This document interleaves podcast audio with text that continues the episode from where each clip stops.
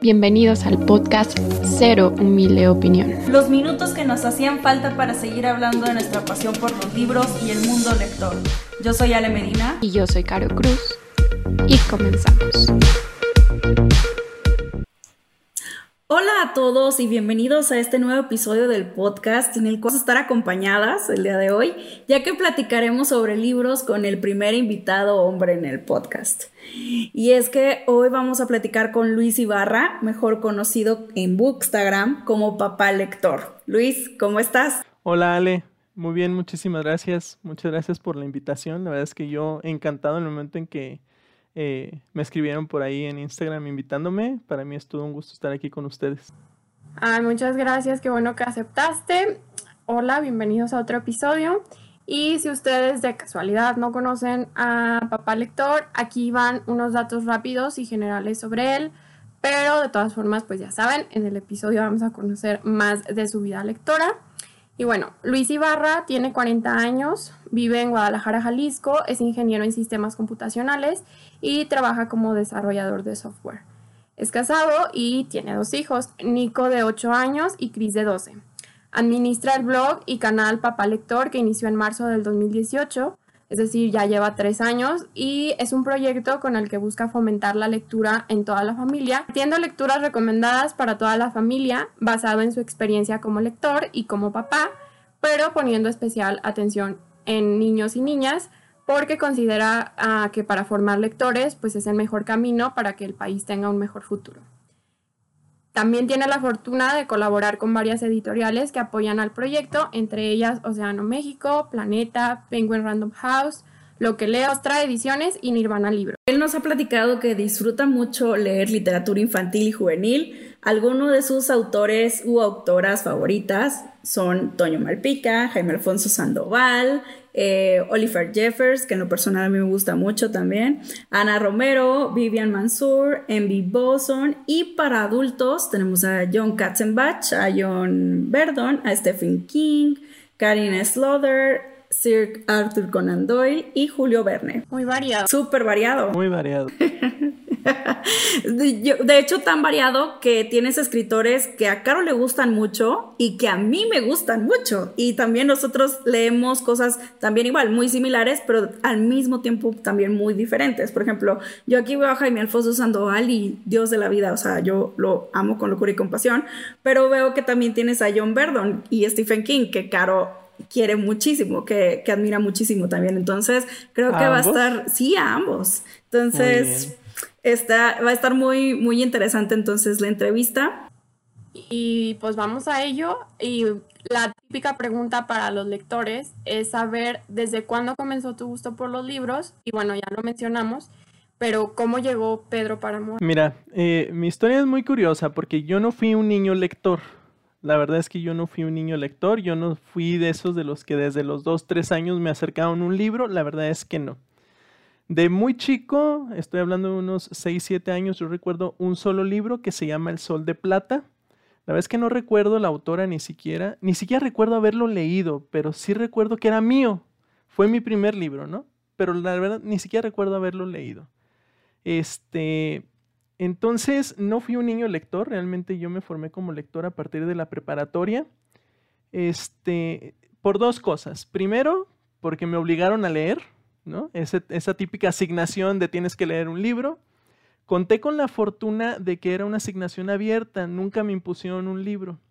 Y entonces cuando me dicen, tienes que leer un libro y tienes que escribir un ensayo sobre el libro y lo tienes que presentar, entonces yo me paro frente al, al librero de la casa, porque mi papá sí tenía muchísimos libros, pero eran libros políticos, eran libros de sátira, eran ese tipo de libros, ¿no? Entonces yo me paro frente al librero y digo, bueno, ¿qué libro voy a leer, no? Y dentro de todos los libros que yo tenía opción a leer, encuentro Pedro Páramo. Y lo escogí porque era un libro cortito, era un libro delgadito. Y dije, pues si estoy, si me están obligando a leer, pues que sea algo delgadito, ¿no? Si tengo la libertad de escoger. Y entonces agarro Pedro Páramo. Y oh sorpresa, Pedro Páramo me enamora. Y es algo muy poco ortodoxo. Yo estoy eh, consciente que que un lector se forme a partir de leer Pedro Páramo es algo rarísimo, no es un libro típico para primeros lectores, ¿no? Pero sin embargo Pedro Páramo me atrapa. Y entonces en ese momento descubro que puedes leer por gusto y no nada más por obligación. Porque para mí los libros eran meramente educativos, ¿no? O sea, en un libro encuentras información que necesitas para una materia, para una clase, para estudiar para un examen y se acabó. Y entonces con Pedro Páramo descubro que no, que puede ser también recreativo, que puede ser también divertido. Obviamente Pedro Páramo no es un libro divertido, pues, pero yo lo disfruté.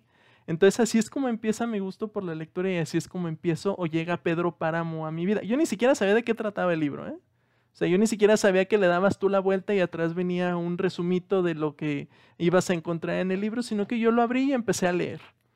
Pero sorpresa, me atrapa, lo termino y entonces ahí digo yo que me gradúo como lector o me descubro como lector porque ya había terminado un libro cortito y lo que tú quieras, pero terminé un libro. Y así es como empieza mi vida lectora con Pedro Páramo. Oye, pero fue casi creo que como en ligas mayores, ¿no? Porque a mí Pedro Páramo yo lo leí ya de grande, bueno, de grande de que de los veintitantos en adelante, y yo recuerdo que fue, a pesar de que es una lectura, como tú dices, corta, yo recuerdo que sí tuvo un gran como vaya peso el sentido de que sí tenía que poner bastante atención. No es una lectura superficial para nada. Y qué padre que tú lo disfrutaste en la primera así a ciegas sin saber qué onda nada. Y que pues fue ese libro que, que te forjó y que dijiste de que oye está chido leer no qué, qué loco que con algo súper de ligas mayores Aparte me encanta Ale porque si ustedes nos vienen siguiendo de las entrevistas que hemos hecho, todos coinciden en que no empezaron de niños leyendo. Entonces, si ustedes todavía no se animan a leer, pueden empezar a la edad que sea. La, la cuestión justo es esa, que encuentres ese libro que de verdad te motive y te enamore. Porque incluida yo, no empezamos desde niños y no es un hábito que... O sea, ahorita sí ya tengo años, pero no es así como que, hay desde que aprendí a leer y no sé qué. Entonces, está muy interesante este fenómeno allí. Digo, Ana Ceci creo que sí empezó, es la de las que empezó más chica, pero tampoco así como bebé, ¿no? Es bastante curioso, efectivamente, que, que podemos desmitificar la lectura, ¿no? Porque todo el mundo dice, si no empiezas desde chiquitito ya no, ya no vas a ser lector, ¿no? Y, y conozco también muchísima gente que empezó incluso de adulto, ¿eh? Este, y a lo mejor un poquito más adelante vamos a platicar de una persona en específico, pero este, incluso de adultos, ni siquiera de adolescentes o de jóvenes, sino de adultos empezaban en el gusto de la lectura. Y quería nada más agregar un poquito, eh, otra de las cosas que me, que me formó como lector o que me hizo empezar a enamorarme de los libros es que empezamos a asistir a la FIL Guadalajara. Yo vivo en Guadalajara y nosotros asistimos a la FIL Guadalajara desde por ahí del año 94, 95 más o menos. Entonces, el año pasado, precisamente porque no se desarrolló física, este, ha sido el primer año que hemos faltado a la FIR Guadalajara, pero desde el 94-95 religiosamente todos los años estábamos ahí como familia. Y ya cuando yo formo mi familia, lo mismo, religiosamente estamos asistiendo a la FIL Guadalajara cada año. Este, y pues cada año regresabas con 4, 5, 10 libros, ¿no? Y pues te los chutabas durante el año, este, y, y eso alimenta, alimenta al lector que traes dentro. A ver, aquí, señorita productora, ponga otra vez canción de violín triste, porque como me hubiera gustado a mí tener eso. Este, vaya a tener, yo, yo no vengo de una familia tan lectora. Vaya en mi, en mi primer círculo, pues, mis mi, mi abuelito, que en paz descanse, algunas tías, sí son lectoras pero pues yo no, yo no tuve eso que daría yo por por, eso, ¿no? Digo, ahora, ya, de, ya que soy una persona adulta, pues sí, ahora sí voy a las fields y que me cargo con todos los libros para que me los firme el escritor y todo esto, pero qué bonito que tú lo tienes desde muchísimos años. O sea, y es una muy buena tradición, yo creo, y es, ha de ser muy bonito ir con tu familia este, y compartir e, ese tipo de eventos. A lo mejor no toda la familia este, es tan hardcore en la lectura, pero tener ese, ese recuerdo de ser muy bonito. Sí, es, es padre, es padre porque de hecho como familia lo esperas. O sea, todo el mundo está al pendiente y compramos los boletos en preventa. Bueno, ahora con el blog y el canal, bueno, de alguna manera tenemos pases de prensa y demás, pero pues al final de cuentas era esperar la preventa y ya tenemos los boletos y espera, porque vamos el primer día a primera hora. Siempre, religiosamente el primer día primera hora y toda la familia. La verdad es que sí, mi, familia nuclear, tanto del lado de mi papá y mamá y ahora mis hijos, todos somos ávidos lectores, gracias a Dios. Qué envidia. Pero bueno, vamos a la siguiente eh, pregunta y es, eh, menciona tres libros de tus autores favoritos eh, que, te gustaría recomendar. ¿Para niños o para adultos? Mm, vamos a dejar igual y si quieres uno para niños y dos para adultos. Muy bien. Entonces, para adultos, aprovechando que este que Caro comentaba que John Verdon es uno de, sus autores este, también ahí favoritos. La verdad es que a mí sé lo que estás pensando de John Verdon, me voló la cabeza. Me voló la cabeza. Creo que es un libro original, creo que la primicia que maneja no la habíamos visto en otro lado. Creo que es un libro completo, creo que es un libro eh, trepidante, con un muy buen ritmo, no te suelta en ningún momento, ¿sí? O sea, no tiene estas subidas y bajadas que regularmente acostumbran tener algunos thrillers en donde por largos momentos del libro están aburridos y demás, y el final excelso. Entonces, sé lo que estás pensando de John Verdon, que es de hecho el primer libro de, su saga de libros, es requisito para todo amante de Confirmo, eh, ya lo leí y justo, o sea, me encanta porque quiero leer todos y digo ya que soy fan porque solo he leído ese, pero estoy segura que todos me van a gustar. Pero sí, o sea, recomendación. Buenísimo, buenísimo. Y por otro lado, este, a lo mejor no es para niños, porque sí ahorita voy a recomendar uno para niños, pero hay un libro de Jaime Alfonso Sandoval también para hablar con Ale, que se llama Campamento Miedo. Es un librazo. Es un librazo y tenemos como familia también una historia alrededor de ese libro que ya en algunas otras ocasiones he podido contar. Este, pero es un librazo porque también lo tiene todo y tiene un giro al final que wow, te vuela la cabeza. Entonces, Campamento Miedo de Jaime Alfonso Sandoval está editado por Penguin Random House es un librazazo. Obviamente no es para los tan chiquititos, pero sí definitivamente es también un libro muy, muy recomendado. Fíjate, eh, ese no lo tengo porque yo lo conocí, yo conocí a Jaime Alfonso em, el año pasado, empecé el año pasado con Los Fantasmas de Fernando, Después, mira, aquí se ven. Es que bueno, para los que están escuchando el podcast, pues no ven, pero estamos grabando y de fondo tengo mi librero. Y tengo pues Mexicoland, tengo Mundo Umbrío, tengo este, varios de sus cuentos infantiles. Em, y está, por ejemplo, también el Club de la Salamandra y todo esto, pero sí tengo muchísimos pendientes porque él escribe eh, mucho y, ya tiene muchísimos años escribiendo también. Y es genial cómo su mente funciona. Ese señor tiene como tres cerebros creativos adentro, este que a mí cada vez que a veces explica una parte de por qué la trama o por qué el personaje, me enamora cada vez que lo escucho. Digo, quiero leer todo de este señor.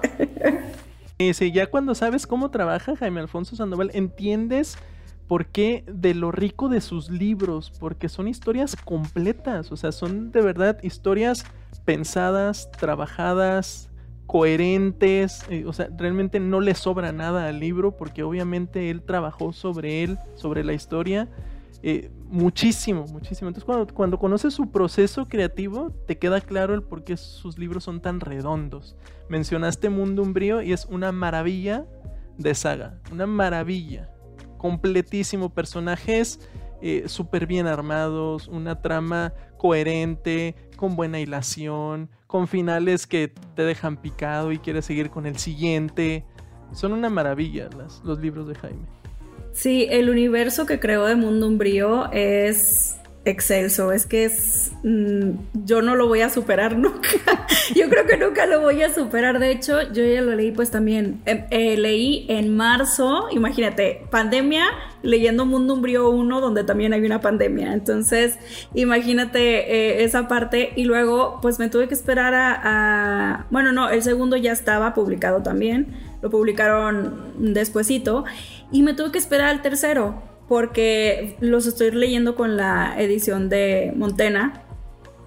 Eh, bueno, la reedición de Montena. Y pues ahorita me tuve que esperar ahora enero que sacaron el tercero. Y el segundo se queda horrible.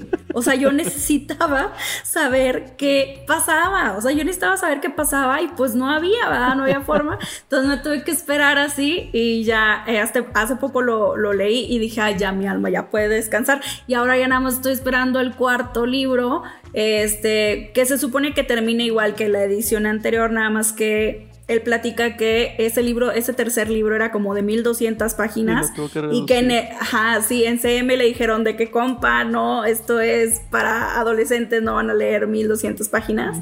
Entonces ahora en esta reedición pues ya agregaron todo ese material que él quitó, porque de hecho gente se quejaba de que el final de la saga era muy abrupto y era porque él tuvo que quitar muchísimo material. Entonces ahora vamos a tener todo ese grandioso material inédito, ¿no? Ya no puedo esperar. Es Ay, no, es que no, no me gusta hacer una comparación, pero yo siendo una ferviente eh, este, fan de Harry Potter, no, no le pide nada. Me gusta más Mundo Umbrío, debo de decirlo, y eso que, que sí soy muy fan de Harry Potter, este, pero aquí Mundo Umbrío este, alabamos a, esta saga aquí en este librero.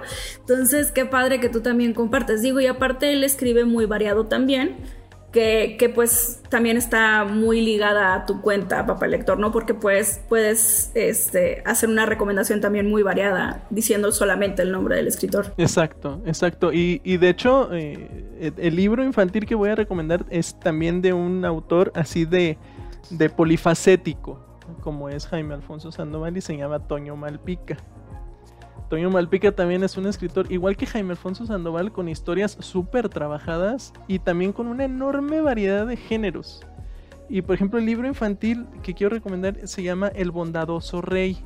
Está editado por el Fondo de Cultura Económica y es un libro precioso. Tiene ilustraciones de Valeria Gallo y la historia de El Bondadoso Rey eh, es preciosa, eh, te apachurra el corazón, eh, te, lo, te lo derrite, este, las ilustraciones complementan el libro perfecto y, hace que el libro sea excelso y súper recomendado para, ese sí, para niños. Sí, oigan, pero es que yo ya ese ya lo leí, ese El bondadoso rey de Toño Malpica, y hasta la paleta de colores que utilizó este, Valeria, Gallo. en las ilustraciones creo que va acorde. Todo ese libro es hermoso y perfecto. Y me llama mucho la atención cómo se toman este tipo de temas en los cuentos para niños. Porque yo estaba de que con la lágrima así de la Magdalena lloré y lloré. Y yo digo, ay, es que luego como, o sea, vaya, dices, bueno, pues te ayuda que tal vez si lo estás leyendo con un niño, este, te va a hacer preguntas, ¿no? Y tú ya tienes cómo explicarlo de una mejor manera. Pero yo estaba así en la lloradera porque está bien bonito. Sí, digo, no, no spoileamos nada en decir que el libro de alguna manera aborda la muerte de un ser querido, de un ser muy, muy cercano, este, pero lo hace de una manera muy bella, pues. Este, en ningún momento es esta, esta visión trágica de la muerte. Eh, entonces, preciosa la, historia de El bondadoso rey también. Pues miren, ya fangirleamos un rato, ya tienen de dónde, o sea, son tres recomendaciones, pero las tres muy recomendadas, entonces sí se las llevan de tarea. Justo hablando de libros infantiles, yo quiero hablarte desde mi experiencia, porque yo, pues como te comentaba hace rato, nunca de niña leí tanto, a lo mejor los típicos cuentos o así, pero no nada, nada constante. Y justo cuando empezaba Bookstagram y todo esto, yo me fui dando cuenta que muchas cuentas que seguía y demás sí tienen el hábito de leer infantil, tengan la edad que tengan. Y de ahí me empezó a llamar la atención, como que nunca había girado mi mirada hacia los libros infantiles. No porque pensara que no fueran para mí, pero pues no sé. El punto es que tú ya como papá con tu cuenta y enfocado en lo que estás, quiero saber tú cuántos apros o como que nos digas un porcentaje de cuántos libros infantiles hay en tu casa. O sea, porque como lector, pues sí, a lo mejor tienes siempre así una pequeña sección, pero ya así en especial, ¿tú cómo ves ese ámbito? ¿Cuántos libros infantiles tenemos en casa? Tenemos muchísimos. Mira, la verdad es que no he contado cuántos libros tenemos en la casa. Yo creo que sí, eh, en algún punto hice un ejercicio y yo creo que sí tenemos alrededor de mil libros en la casa. Este, y sí me atrevo a decir que por lo menos la mitad son libros infantiles. por lo menos la mitad sí son libros infantiles porque, como les comentaba, gracias, eh, afortunadamente hemos contado con el apoyo de varias editoriales, muchas de ellas enfocadas 100% al público infantil. Entre ellas está, por ejemplo, Lo que leo de Santillana, está Ediciones Castillo, está SM, este, Océano con todo su catálogo infantil, Planeta, que también tiene un catálogo infantil muy extenso.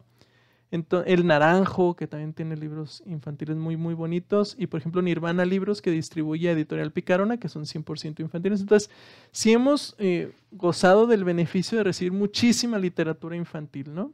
Este, entonces, sí, yo creo que del promedio de aproximado de mil libros que tenemos en casa, 500 son libros infantiles y de todos los temas y para todas las edades, porque hay desde los que apenas empiezan como que a tomar el libro hasta los que ya son grandes lectores, ¿no? Pero sí, yo creo que ese sería como que el, número más o menos eh, muy, muy aproximado. impresión! Quiero conocer esa biblioteca en persona y volverme loca un rato. Ay, ojalá toda estuviera junta. Ya no sé dónde. Ya, imagino. Ya tengo libros al lado de mi cama, ya tengo libros abajo del mueble de la tele, de la sala, de mi cuarto. Están los dos libros llenos, ya estoy llenando uno tercero. Hay libros en los cuartos de mis hijos, eh, en la mesa de la sala. O sea, hay libros. Esta casa ya escupe sí, libros. me imagino, me imagino. Así estoy yo también de repente. Este, pero no sé si tú eres de sacar libros, de donar o, o si te los quedas todos. No, mira que sí he regalado porque resulta imposible quedarse con todos. Sí. Este, soy incapaz de vender un libro. Este, obviamente de colaboraciones es algo que no está permitido, pero ni siquiera de los míos, ¿eh? O sea, no, no puedo vender un libro. Para mí ya es un objeto como muy personal y que prefiero regalarlo y regalarlo a, quien sé que lo va a leer y que le va a gustar, porque luego también regalar por regalar libros, eso hasta duele, pues, porque sabes que el libro va a terminar abandonado, ¿no? Y menospreciado. Sí. Pero sí soy de regalar libros. Pues mira, si eres de regalar libros, aquí sabes que le van a gustar. Aquí está Ale y aquí estoy yo, ya sabes que nos gusta leer. Recibimos libros. ya, ya, las apunté en la lista. Muchas gracias. Eh, bueno, em, siguiendo con el tema de los libros infantiles, Menciona un libro que recomiendas para niños pequeños o, que vayan a iniciar por el gusto de la lectura, que creas que sea un muy buen libro para que ellos comiencen o para que les llame más la atención, pues. Sí, mira, para, yo siempre he creído que para que los niños empiecen a leer definitivamente eh, hay que enamorarlos con la vista, ¿no? Este, porque pues obviamente las palabras no les van a hacer a lo mejor demasiado sentido porque apenas están empezando. Entonces, definitivamente el, álbum ilustrado es la mejor opción. Este, y de preferencia si son libros como de cartoncito, ¿no? Mucho mejor porque así se adueñan de él, lo sienten propio y lo van a traer para todos lados. Pero por ejemplo, yo quiero recomendar uno muy específico para los chiquitos y que apenas van a empezar a leer, o sea, que ya tienen cierta noción de las palabras y demás y que tienen que empezar a practicar. Y se llama El corazón y la botella y es de Oliver Jeffers. Sí, es uno amarillo. Está editado uno amarillo. Está editado por el Fondo de Cultura Económica. Ese también es una maravilla de libro. El texto es corto, el texto es muy poco, son prácticamente ilustraciones y las propias ilustraciones narran la historia por sí solas. Entonces, si el niño no quiere practicar la lectura con las puras ilustraciones, va a entender la historia. Pero bueno, si ya complementamos con que lo empiecen a leer, pero el corazón y la botella es un librazo. Yo, yo desde mi muy particular punto de vista, para mí, el mejor de Oliver Jeffers hasta el momento, de los que he tenido la fortuna de leer.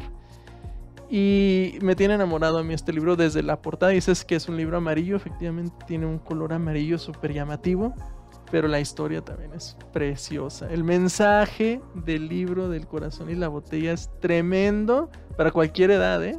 pero sobre todo para aquellos que estamos empezando a perder esta infancia que deberíamos de mantener toda la vida, ¿no? Totalmente, estoy franquileando durísimo, no, no, no pueden, nomás porque no pueden verme, pero yo estoy así de ¡ah! ¡ah! Porque ese libro es precioso y de, de hecho de Oliver Jeffers a mí el que me gusta, es que no alcanzo a leer el título, pero es el de eh, Aquí estamos, sí, aquí estamos, creo que se llama Uf, no, no, no, es también muy bello. Pero ese que dices del corazón de la botella, yo recuerdo que sí estaba ya así con el corazón de que, ay, apachurrado, pero al mismo tiempo entiendo el porqué de la historia y es muy bonito, muy, muy bonito. Sí, yo también recomiendo ese libro, está muy bonito. De hecho, todos los de Oliver Jeffers en general me gustan mucho. Me gusta mucho el de los colores, creo que también es de Oliver Jeffers. Este, ay, es que están bien padres, pero muy buena recomendación totalmente. Yo podría recomendar varios de Oliver Jeffers, si no es que todos, este, pero ese en específico a mí me tiene maravillado, o sea, para mí es mi favorito de Oliver Jeffers. El de aquí estamos es una chulada porque aparte se lo escribió a su hijo. No, hombre, pues ay, Dios, ¿no? A su, recién nacido y, y básicamente es él hablándole a su hijo, pues mostrándole que aquí estamos y que hay aquí en este planeta y demás. Entonces ese tiene también una carga emocional muy alta porque es de Oliver Jeffers a su hijo, pues entonces también es... De hecho creo que para regalárselo a alguien que va a ser papá o cuando tú vas a ser tío o así que se lo quieras regalar a, es, ideal. creo que es un muy buen regalo para ese sobrino que va a, a, nacer también o para ese hijo que va a nacer tuyo o tú cuando vayas a ser papá creo que es excelente regalo. Sin duda, sin duda. Y justo orientado a esa, a esa parte, digo, ya, ya hasta el nombre de tus redes y demás lo dice, pero ¿qué hay detrás de, de esta cuenta? O sea, del nombre y de que te identifiques como papá lector. ¿Cómo cambió tu visión de, digo, ya nos cuentas que empezaste la lectura a cierta edad y que de ahí te enamoraste, pero ¿cómo cambia tu visión de la lectura y del hábito de leer una vez siendo papá? Mira, eh, ahí voy a hacer una confesión. Digo, también ya lo he mencionado, pero tengo que confesar que cuando nace mi primer hijo, yo hago una pausa en mi vida lectora. ¿Por qué? Porque mi primer hijo fue muy demandante por las noches. Eh, realmente los primeros ocho meses no dormimos nada, nada, literal nada. Era demasiado demandante. Entonces me quería poner a leer me dormía instantáneamente. Leía un párrafo y yo ya estaba dormido. Entonces me era imposible leer.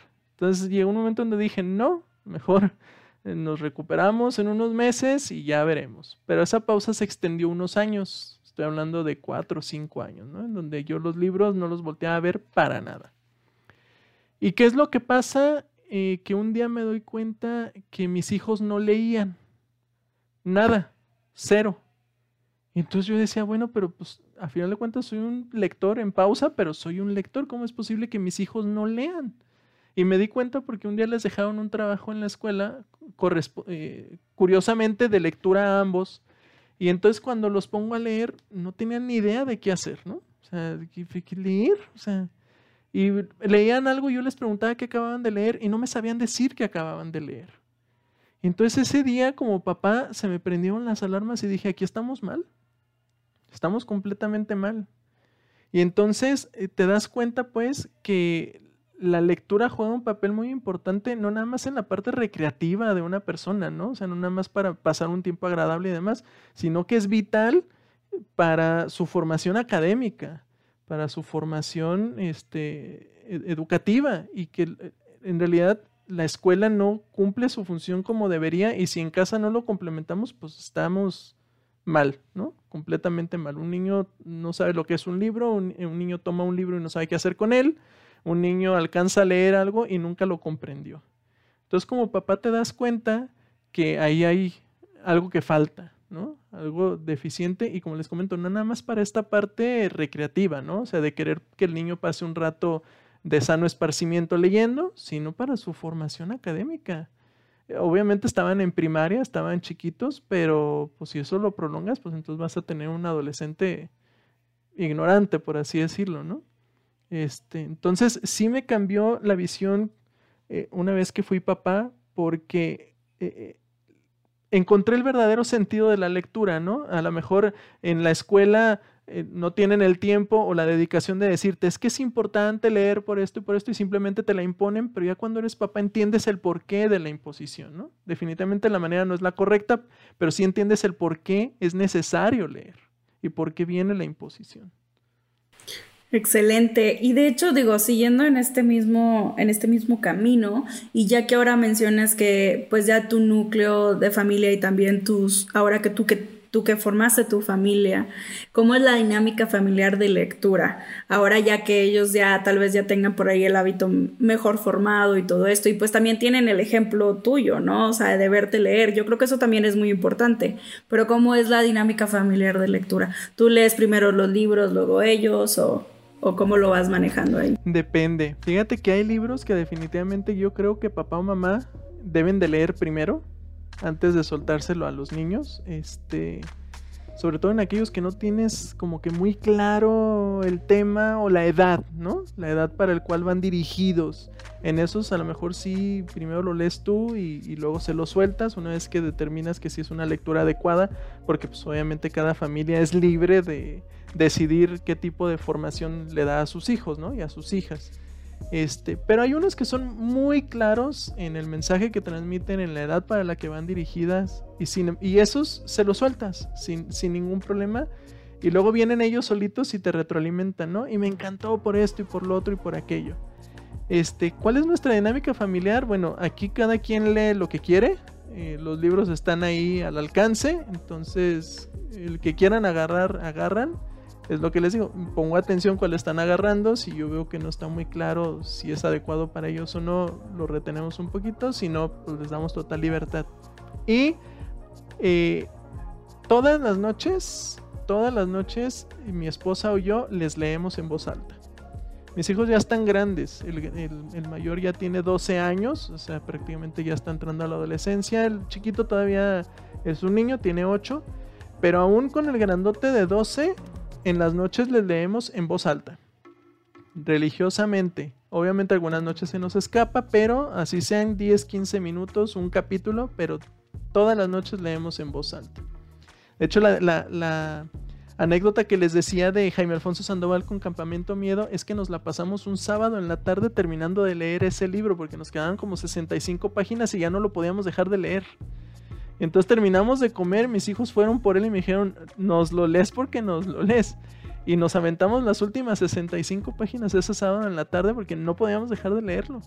Que justo fue cuando llegó este vuelco en la historia que nos atrapó y eh, fue imposible dejar de leer. Entonces ahí se forman lazos como familia muy muy fuertes. Van a ser recuerdos que ellos van a atesorar y que van a mantener hasta su edad adulta y su vejez. Yo recuerdo cuando mi papá y mi mamá tal día en las noches nos decían, nos contaban, nos leían.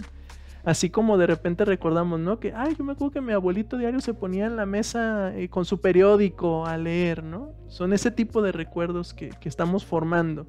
Y pues obviamente se enamoran cada vez más de la lectura. Y como bien decía, sale el ejemplo es importantísimo y base. O sea, no puedes formar un, lector si tú no lees. Es imposible. No se va a dar. Totalmente. Este, habemos sus excepciones, porque si tú vieras a mi papá y mi mamá, de ellos no entienden de dónde le salió la niña rara. O sea, hasta la fecha mis papás así de que, este, pues qué bonito que le gusta. O sea, y ellos de que quiero este libro. sí, sí, sí. O sea, de que no hay problema, te los compramos, ¿no?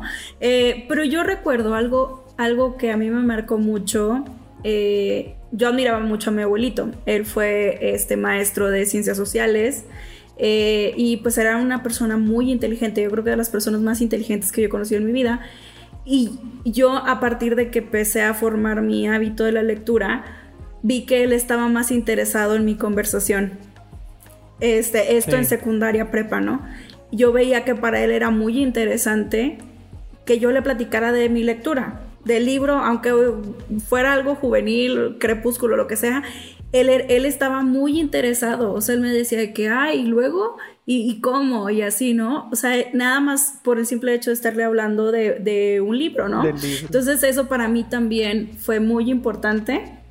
Este, eh, y me marcó mucho, ¿no? También ese vínculo de eso que tú comentabas, de que luego venían y te daban su, su retroalimentación o qué les pareció y todo eso, yo creo que eso es lo más mágico de, o sea, comentar el libro este, con más lectores, que en este caso eh, los niños tienen la ventaja de que ustedes son lectores, creo que eso es muy, muy mágico y hacer una dinámica familiar muy, muy bella. Sí, en definitiva, así como Ale nos está contando su, su historia y su recuerdo, creo que así va a ser con tus hijos. Pero bueno, ya pasando a la parte como de tus redes, de tu contenido y demás, yo quiero saber en qué momento pasas de bueno, voy a inculcarle a mis hijos únicamente la lectura, a decidir, digo que me imagino más o menos por dónde va la idea de crear tu, cuenta y demás, pero ¿en qué momento te surge la idea de decir, bueno, sabes que voy a abrir una cuenta de Instagram, voy a abrir un canal, voy a empezar a hablar de la lectura? Sí, va de la mano, va de la mano, este, porque obviamente cuando detecto que mis hijos no leen y que lo que leen no lo entienden, pues obviamente empiezo con ellos, ¿no? Y digo, no, a esta casa tienen que volver los libros. Y me acuerdo que un día los tomé y nos fuimos a una de las librerías del Fondo de Cultura Económica y los llevé a la sección infantil, ¿no? Donde estaba la colección de A la orilla del viento y les dije, escojan tres libros, los que quieran. Agárrenlos, léanle la parte de atrás, vean las ilustraciones, lo que quieran, escojan tres y esos tres nos llevamos, ¿no? Tres cada uno. Este, y ahí, después de mi pausa lectora, yo también me arrimo al librero y empiezo a ver un montón de libros que yo no conocía, ¿no? Este, porque como no fui niño lector, pues realmente yo tampoco conocía esta colección a fondo. Este, y no sabía que había editoriales dedicadas a libros infantiles. Este, yo no conocía toda esta nueva apuesta por el público infantil dentro de la literatura. Y entonces yo me empiezo a maravillar porque yo también agarro dos, tres libritos, yo también los leo y yo también me maravillo. Pero ¿qué pasa? Este, cuando estamos en ese, en ese inter, también una cuñada se me acerca bueno, se le acerca a mi esposa y le dice, es que fíjate que le compré estos libros a mis hijos, pero ni de chiste los agarran.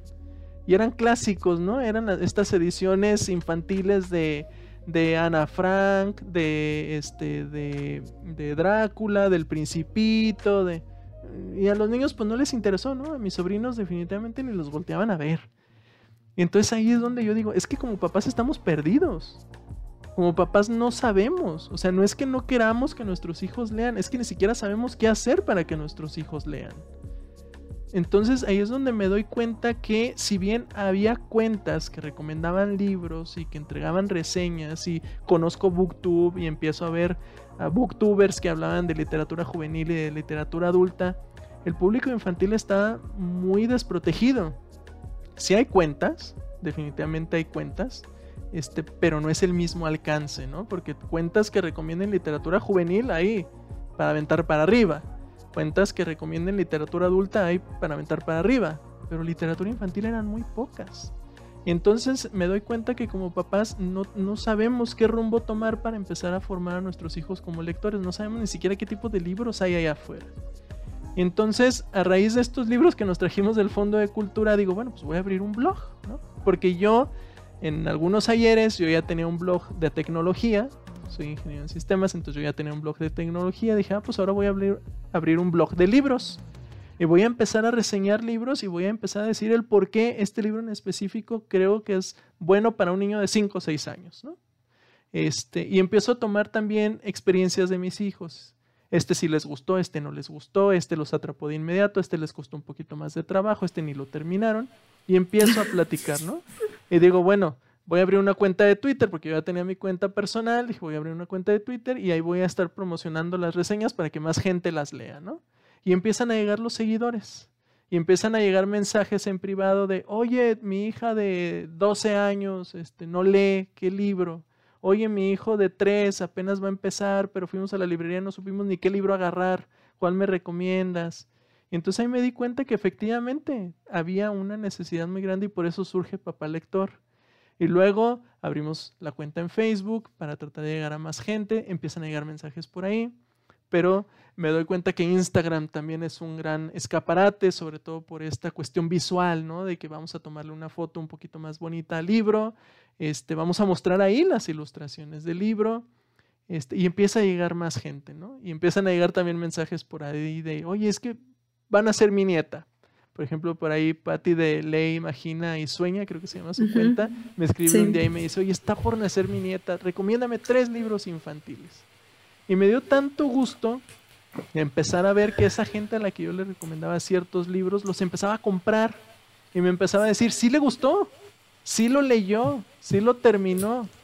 Y entonces ahí es donde me di cuenta que definitivamente este tipo de cuentas deben de existir, deben de continuar y deben de crecer, pero aparte deben de llegar más. Sea, tenemos que explotar la, literatura infantil a más no poder porque eh, aparte formamos en niños el hábito de la lectura por diversión, pero también enriquecemos muchas cosas como valores, como eh, ayudarles en, en, por ejemplo, manejo de emociones, ¿no? Que luego tanto le batalla uno de adulto, no sabe manejar sus emociones, pues de niño menos. Entonces te das cuenta, empiezas a descubrir que hay literatura infantil que empieza a tocar todo este tipo de temas. De dinámicas y demás, y, le encuentras un, otro valor. Porque no nada más los formas en lo educativo, no nada más pasan un rato de sano esparcimiento, sino que como personas también los podemos ayudar a formarse con este tipo de temas.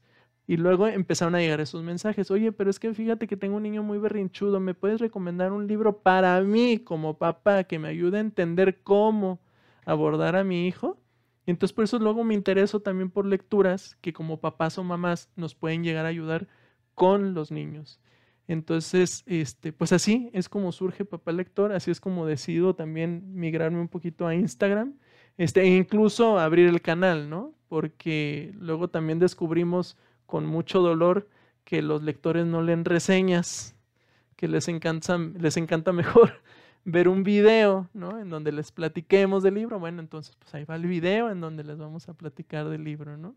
Este, definitivamente, eh, pues todavía estamos muy chiquitos en cantidad de seguidores, pero este, pues esperemos que siga creciendo el proyecto, pero sobre todo que lleguen más proyectos que aborden la literatura infantil. Qué interesante que menciones que fue como paulatino, ¿no? O sea, que te das cuenta, no de un inicio que digas, ay, voy a estar en todos lados, sino que te das cuenta que va funcionando y demás. Y en definitiva estoy de acuerdo en que sí hace falta mucho. En general, siento que las cuentas especializadas como en géneros o así, a, veces llaman mucho la atención justo por eso, porque son escasas. O sea, vemos más cuentas y me incluyo en, en mi Bookstagram personal pues que leemos de todo o que a veces igual y nuestro género favorito y que terminamos leyendo lo que otras personas leen y así. Y si hay alguien, como dices, buscando otros temas o buscando algo en específico, pues le batallas más para encontrar y a lo mejor ahí se va un poco de motivación de leer porque dices, no, pues no sé ni qué y estoy desorientado. Y sí me parece muy, muy especial que justo sea este motivo y es una idea muy buena este, aquí hacemos de una vez el comercial, si no lo conocen, lo pueden seguir en su cuenta de Instagram, en su blog, lo encuentran como Papá Lector, ahí también van a ver sus redes sociales y consumir su contenido ya de, por completo y ver ahora sí como él nos cuenta eh, qué libro buscan, qué necesidad tienen y ya que el que tiene más experiencia, pues los oriente. Muchas gracias. Y, hablando de, ese, de esa falta de, de, cuentas especializadas, nosotros para el podcast, como te mencionábamos antes de iniciar a grabar, es que buscábamos eh, acorde al mes eh, a qué lector entrevistar, ¿no? Y luego, luego se nos vino a la mente, bueno, pues papá lector, ¿no? No, no, no, no, no batallamos, pero eh, obviamente teníamos que nosotros tener como unas, un plan B en caso de que tú no pudieras, etcétera.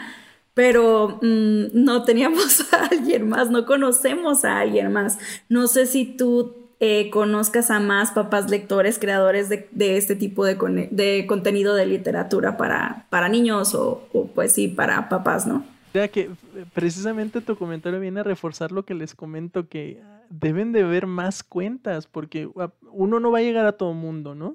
Este, porque aparte, esto es, por así llamarlo, un hobby, ¿sí? Obviamente yo no trabajo de, reseñar libros o de recomendar libros. Me encanta, me fascina y no pierdo la oportunidad de hablar de libros porque me apasionan. Este, pero pues nuestro alcance es limitado, ¿no? Entonces, mientras más cuentas hayan, mejor. Y sí, definitivamente hay otro papá lector. Este, somos muy escasos. Luego, hay muchas mamás lectoras este, que, que sí difunden literatura infantil y demás. Mamás hay por montones, ¿no? Este, pero papás no. Pero hay uno en específico que de hecho ha sido como que mi base, mi guía, mi ejemplo y a quien se lo he reconocido directamente y se llama Marco y su cuenta se llama El Libro Segatón. Eh, Marco Papá empieza la cuenta de libros Segatón, pero el, protagonista era su hijo, Marco Junior, ¿no? Por eh, de hecho, él era básicamente el niño booktuber, ¿no? Que también es uno de los primeritos que empieza en literatura infantil en Booktube Marco Jr. Y, Marco Papá está y se forma como lector a partir de que Marco Jr. se empieza a formar como lector. Por eso les decía yo que íbamos a hablar de, de alguien que sé, porque lo ha mencionado, que él se formó como lector de adulto, ni siquiera de adolescente. Entonces él empieza, se da cuenta también de una necesidad grande ¿no? en, en, difundir la literatura infantil y crean la cuenta de libros Segatón con Marco Jr. como protagonista.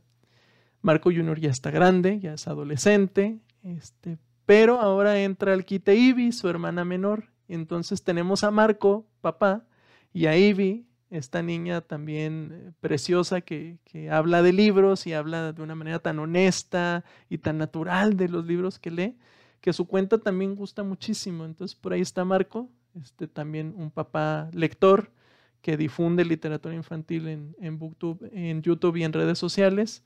Este, pero de ahí en más, papás que hablen de libros, no conozco.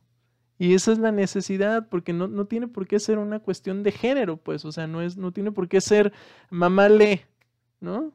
Pues si los papás también estamos ahí, los papás también leemos y los papás también participamos en la educación y también debemos ser un ejemplo y formar lectores, ¿no?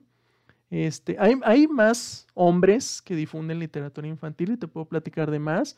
Está, por ejemplo, Rodrigo Morlesín, que dicho sea de paso también es escritor y tiene una cápsula diaria en su cuenta de Instagram. Eh, diario, ¿eh? religiosamente, desde que empezó la pandemia, ha subido una cápsula diaria este, recomendando literatura infantil en español y en inglés. Y la verdad es que me encanta, me encanta cómo habla de los libros, me encantan los libros que recomienda.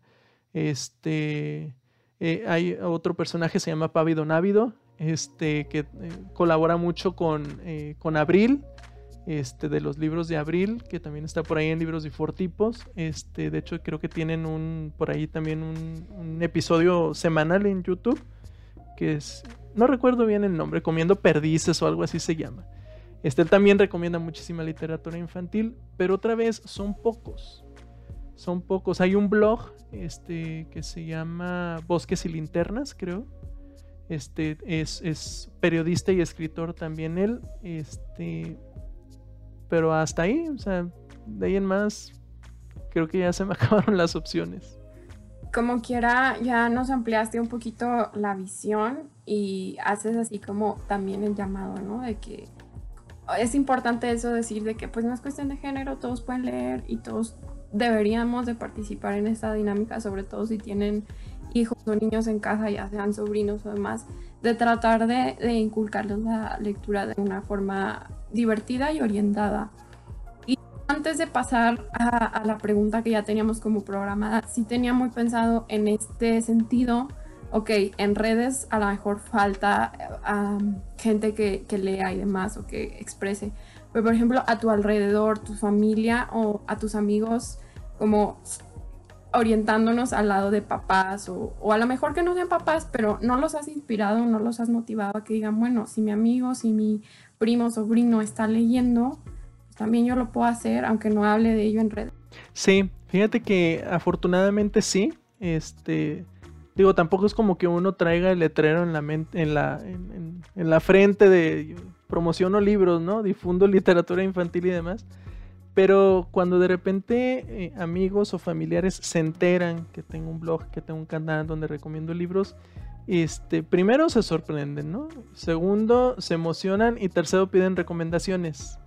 Este, para los niños y niñas y para ellos, ¿no? Este, entonces, creo que sí, afortunadamente puedo presumir que ha ayudado a formar más familias lectoras también en mi círculo cercano este, empezando por el muy, muy cercano. Hace poquito, de hecho, uno de mis cuñados, bueno, mi cuñado, este, se acerca y me dice, oye, compadre, porque somos compadres, dice, recomiéndame un libro sobre esta temática en específico, ¿no? Voy a tratar de no mencionarla para no ventilar su, intimidad.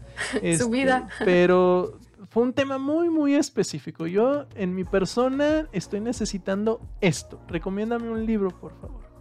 Y coincidió con que mi esposa estaba leyendo un libro que justo encajaba en lo que él estaba necesitando. Y era un libro de colaboración. Entonces yo por eso estoy tan agradecido con las editoriales porque no nada más nutren el proyecto, porque ellas son en realidad las que hacen posible que existan este tipo de proyectos, ¿eh? porque financiar eh, todas estas recomendaciones es imposible para, para, un, para un privado. Este, pero me dio muchísimo gusto que al siguiente día lo veo conseguir el libro y que en tres días lo había terminado, que le había gustado y que le empezaba a servir. Y él es una persona que realmente no lee. O sea, tampoco, no podemos decir que sea lector. Pero que a raíz de mis recomendaciones ha dicho, ese quiero, ese quiero, ha conseguido dos, tres y ya los ha leído. Y entonces, otra vez, un adulto que se está formando como lector en la adultez. Y eso me encanta, pues. Entonces sí he, tenido la fortuna de poder influenciar también este, en, lo, en, lo, en lo cercano, pues, en el círculo cercano. Excelente, muy bien. Bueno, y ya para, eh, por último, ya la última eh, pregunta, que de hecho sí has comentado un poquito ya de la experiencia, pero aquí va, ¿cómo empezaste a colaborar con editoriales? Eh, ¿Ellos te contactaron, tú contactaste? ¿Cómo estuvo ahí el movimiento? Estuvo muy curioso, estuvo muy inesperado, porque yo tenía apenas tres meses con el blog este, y un día recibo un correo de Océano México. De, en ese momento se llama Toño Campos, era quien estaba encargado de, de, difusión infantil y juvenil en Océano México, y me dice, oye, acabo de ver tu cuenta, este, me interesa ver si pudiéramos hacer una colaboración, yo te podría mandar un libro mensual, este, lo lees, das tu opinión, ¿no? En tu blog, en ese momento nada más había Twitter, en tu red social, este, y, podemos trabajar de esa manera. Yo no me lo esperaba. Yo ya sabía que existían las, las colaboraciones. La verdad es que nunca fue mi objetivo. Este, yo sabía que existían porque como les, dice, les, les, dije, descubrí Booktube y entonces yo de repente veía Booktubers que decían, ay, eh, tal editorial me mandó tales libros y tal editorial me mandó tales libros. Pero yo decía, bueno, pues veía los seguidores y decía, no, bueno, pues eso es para gente que, que a eso se dedica, ¿no? yo eso no me voy a dedicar, entonces pues no. Entonces llega este correo de Océano México, primero me sorprendo muchísimo, segundo me da muchísimo gusto, respondo de inmediato que sí. De hecho yo creí que ya hasta se me había pasado el tiempo porque me escribió como un lunes a las 10 de la mañana y yo terminé contestando un viernes como a la medianoche. Y entonces dije, uy, no, pues a lo mejor ya ni se me hace, ¿no? Pero no, el lunes a primera hora ya tenía yo incluso mi número de guía, ¿no? Con los libros que, que había enviado Océano México. Y así empiezo a colaborar con editoriales. Eh, no sé, no sé a qué se deba, pero afortunadamente la mayoría me ha contactado. Yo sí he pedido algunas, porque conozco su catálogo y me encanta su catálogo de libros.